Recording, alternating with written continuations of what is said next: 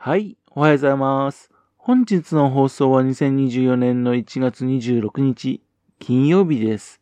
本日は第698回目のお話となります。このチャンネルは福島県郡山市在住の特撮アニメ漫画大好き親父のぴょん吉が響きになったことをだらだらと話をしていくという番組です。そんな親父の一言を気になりまして、もしもあなたの心の何かが残ってしまったら、ごめんなさい。悪気がなかったんです。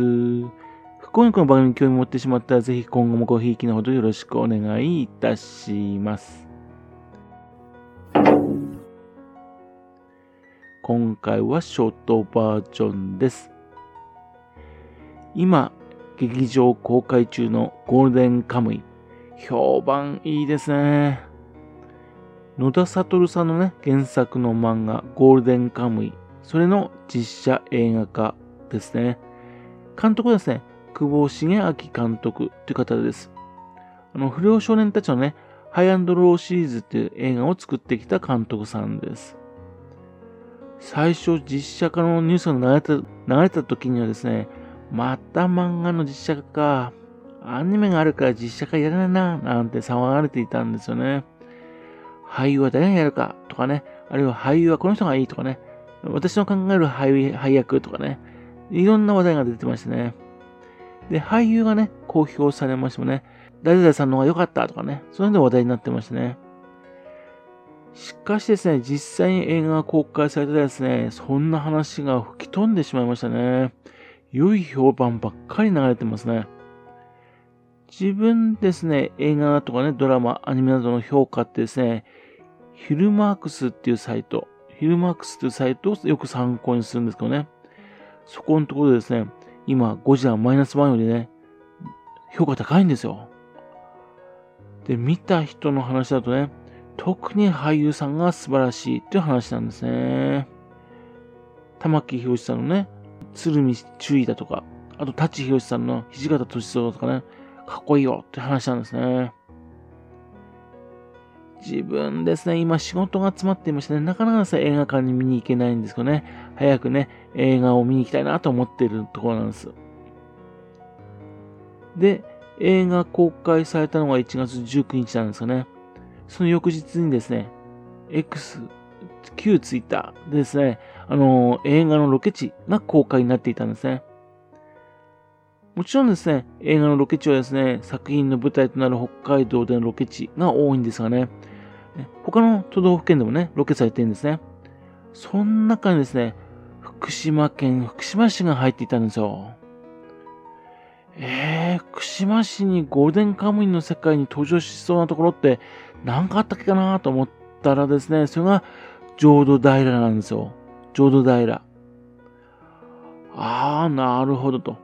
あそこか。あそこは確かにね、映画に使えそうですね。あの、バンダイアズマスカイラインを登っていってきましてね、アズマ小藤のあたり。あそこのあたり、荒れ地になってますからね、非常にロケ地として適してますよね。多分ですね、ゴーデンカムイではですね、浄土平、ね、映画の出てくるところはですね、冒頭のところでだったと思うんですよね。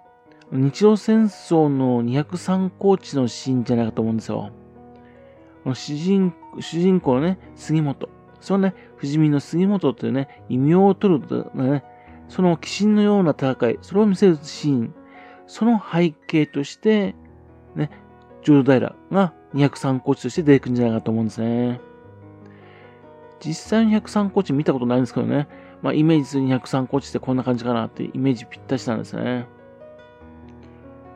それにしても、あそこ福島市なんですね。それはそうなんだけど、なんかなーってずるいなーって感じするんですよね。あんないいところを持ってるんでね、福島市ね。浄土平ってこれまでもですね、たくさんの映画がね、撮影されてるんですね。小林明さんのね、赤い夕日の渡り鳥だとかね。あと、梅宮達夫さんのね、あの、不良番長、出たとこ勝負だとかね。森重久彌さんのね、駅前温泉だとかね。そういった映画のね、ロケ地として、浄土平を使われてるんですね。またですね、あの、スーパーセンターの Google 5もね、そこで戦ったこともあるんですね。今回ですね、ゴールデンカムイのロケ地として使用されたということでね、また浄土平ね、有名になりましたね。ちなみにね、ロケにはですね、10日間使ったらしいです。自分ですね、最近浄土平に行ったのね、3年ぐらい前なんですね。ちょうどですね、めちゃくちゃ霧のある日だったんですよ。ということで、全く景色が見られなくて、見られなかったんですね。現在はですね、あの、雪が積もってますんで行きませんけどね、4月の中頃になればですね、スカイラインがね、使えるようになるんで、観光ね、できるようになりますんで、そうすると観光客たくさん来そうですね。天気が良い時にね、ぜひまた行ってみたいと思ってます。で、今回ですね、えっと、公表されてないんですかね、もしかしたらもう一回しですね、福島県で撮影されたところがあるかもしれないよって話なんですけども、それはですね、郡山市の朝霞歴史博物館なんですよ。朝霞高校にある古い校舎のところですね。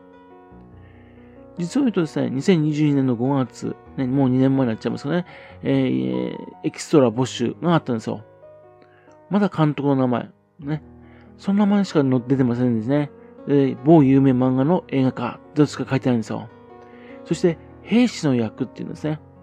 で、年齢はね、18歳から40歳までっていうのね、残念ながら自分はね、エキストラ参加できなかったんですよね。